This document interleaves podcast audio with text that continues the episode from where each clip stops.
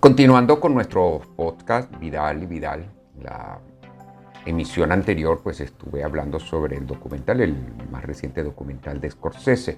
En esta oportunidad quiero comentarles algo de Netflix, lo vimos en Netflix. Pequeñas cosas bonitas podría ser el título de Teeny Pretty Things. Elite en danza le quise poner, ¿no? Quizá presumo al voleo los productores eh, de esta de este seriado, apresurados en la búsqueda de nichos adolescentes, quisieron hacer de Teeny Pretty Things, pequeñas cosas bonitas, una versión de élite en el exclusivo ambiente de la danza y el ballet clásico. Pero se dieron duro contra la pared por el apresuramiento y falta de, madurar, pensar más eh, en un proyecto audiovisual. Y lo de pensar me remite a una frase que le escuché una vez eh, Elías Pérez Borjas, especialista en Balanchín, gran director de los dorados tiempos del Teatro Teresa Carreño, donde fue realmente director, y mm, quien murió, pues esas cosas de la casualidad, el mismo día y año que Nureyev, el gran bailarín clásico ruso. Eh, hablaba de esto porque Elías Pérez Borjas decía que los bailarines no piensan porque están 12 horas del día dedicados exclusivamente a su cuerpo.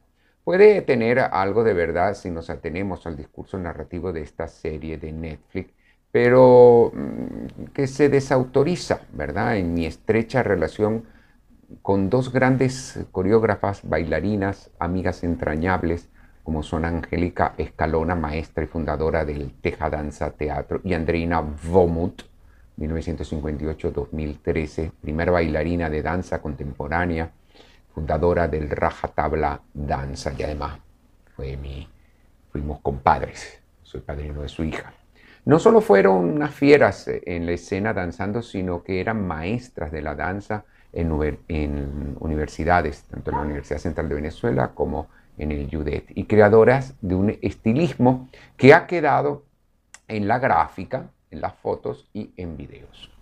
Eh, la maestra Angélica eh, Escalona, mi hermana Lynn, realizó una de las más poéticas coreografías de mi única dramografía XL 1953, una pieza de 1993, en la alianza del Grupo Teja y su Teja Danza Teatro.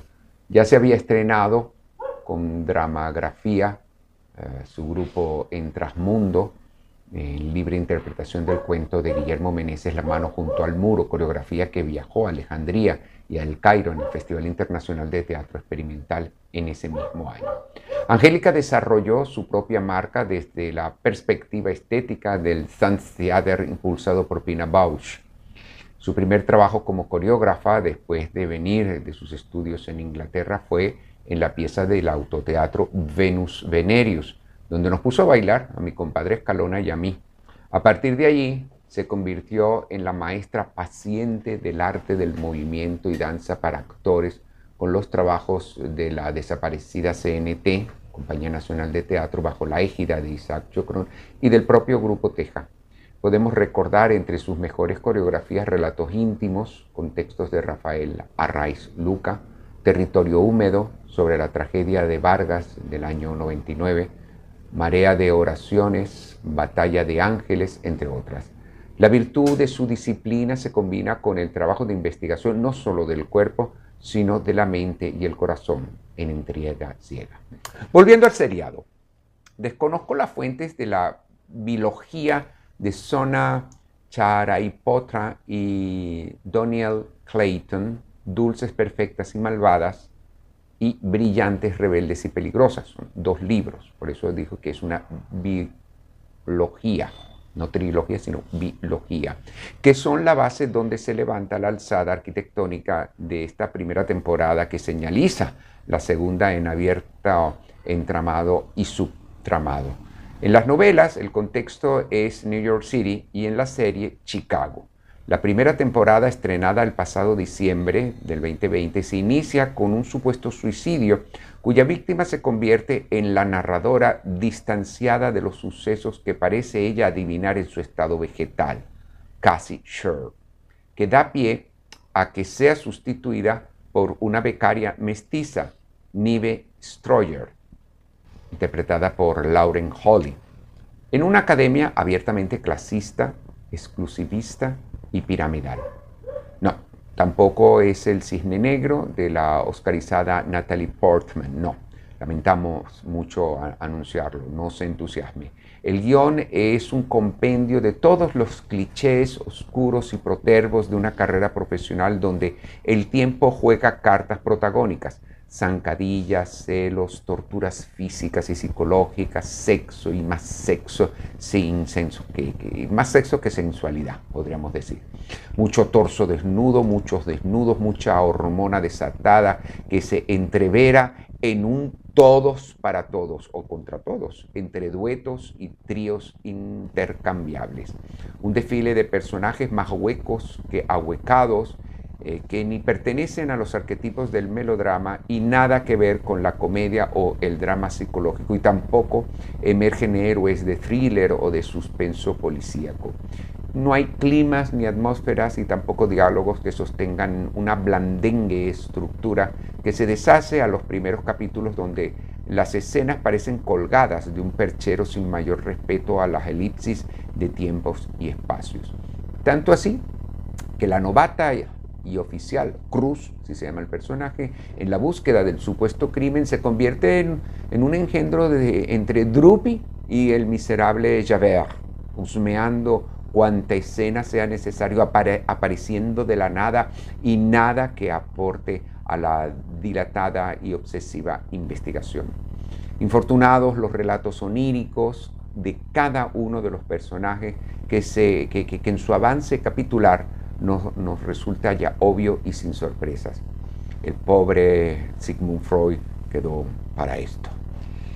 Algo destacable, sí, el extraordinario trabajo coreográfico, los excelentes bailarines, que son más que actores propiamente dicho. Eh, quizá pedimos demasiado cuando tan jóvenes son, pero el trabajo coreográfico es impecable y por ello, en mi caso particular, me atrajo mucho el proceso ondulante de avance y retroceso de la coreografía principal, del entronque argumentativo que ninguna metáfora aportó al melodramático, al dramático propiamente dicho. Y las alternas que en muchos casos aparecen sin el más mínimo miramiento al plot fílmico, observando que no se trata de un music a lo La La Land. Tampoco esperen eso, nadie aquí, nadie canta, por fortuna, mejor, ¿no? Reitero la calidad de los bailarines y la poca virtud interpretativa en personajes que tampoco ayudaron mucho a develar un virtuosismo. Recomendable con reservas, un nicho para los adolescentes que no quieran pensar demasiado.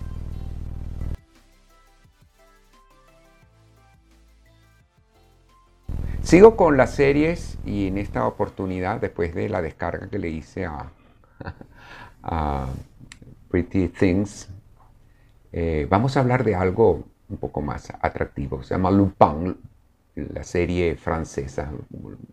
Lo vamos a titular Lupin Azabache. Se escribe Lupin, pero se pronuncia Lupin, ¿no? Arsenio Lupin es a los franceses lo que a los ingleses Sherlock Holmes, no por su parentesco profesional, sino por su culto literario, eh, que como el inglés traspasa a su propio autor, Maurice Leblanc y salta y ha saltado a los diferentes medios. Se ha hecho en radio, en cine, series, cómics, animación.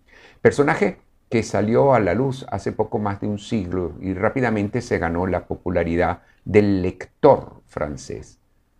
El Lupin de Netflix es inspiración en el personaje estelar, me explico, expulsador de una serie cuyo protagonista es Arsène Diop, obsesionado por este antihéroe literario, lo imita en pleno milenio con su elegancia, pulcritud y caballerosidad, muy bien interpretado por el genial Omar Sy, amigos intocables. Pero la encarnación no es gratuita. En primer lugar, es una novela iniciática que descubre de la larga colección de Leblanc, regalo eh, de su padre, y que en su obsesiva admiración adopta las técnicas y argucias del personaje para saldar una cuenta pendiente de su padre. Recién eh, esta temporada se estrenó, pues fue un verdadero éxito. Son cinco capítulos, además fue una serie pues muy corta, estuvo entre los primeros lugares, aún sigue estando, anunciando por supuesto la segunda temporada con otros cinco capítulos más. Creado por George Kay y François Usan, este contemporáneo e inspirativo Lupin tiene un encantador y erótico empaque que cautiva con sus malabarismos y su inteligencia para solventar las situaciones límites, frente al poder y la maldad. Especie de Robin Hood francés que es capaz de robar una pieza en el Louvre, en el Museo del Louvre, frente a las narices de toda una concurrencia y salir por la puerta de servicio de disfraz en disfraz. Ladrón de guante blanco, que en esta versión narra la cabriola argumental de vengar el honor de su padre acusado de robar el collar de la reina en casa donde laboraba como sirviente de un corrupto millonario y por vergüenza suicidarse en prisión. La intriga, la acción y el misterio en suspensión muy bien manipulado con un elenco a la altura de la carismática estrella. La serie fluye con encanto, más cuando emergen las situaciones de enredo y comedia de fina estampa francesa. Los tontos son los policías y el deshonesto comisario que no haya cómo dar pie con bola hasta que uno de ellos comienza a observar los movimientos de Hassan con los de las diferentes aventuras del mítico Arsenio Lupin. Recomendada para toda la familia, al igual que las novelas de Maurice Leblanc. Y bueno, síganos en las redes, eh, arroba Jan Vidal R en Instagram. Y arroba Javier Vidal Paradas Gil. Así es. Así que bueno, hasta la próxima. Entonces estaremos escuchando. Vidal y Vidal. Vidal y Vidal. Padre e hijo.